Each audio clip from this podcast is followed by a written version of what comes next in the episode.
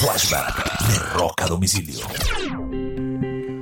Un 6 de abril del año de 1993, la agrupación Tool irrumpe en la mitad del dominio del grunge dentro del mundo de la música y publica su muy respetado álbum Undertow.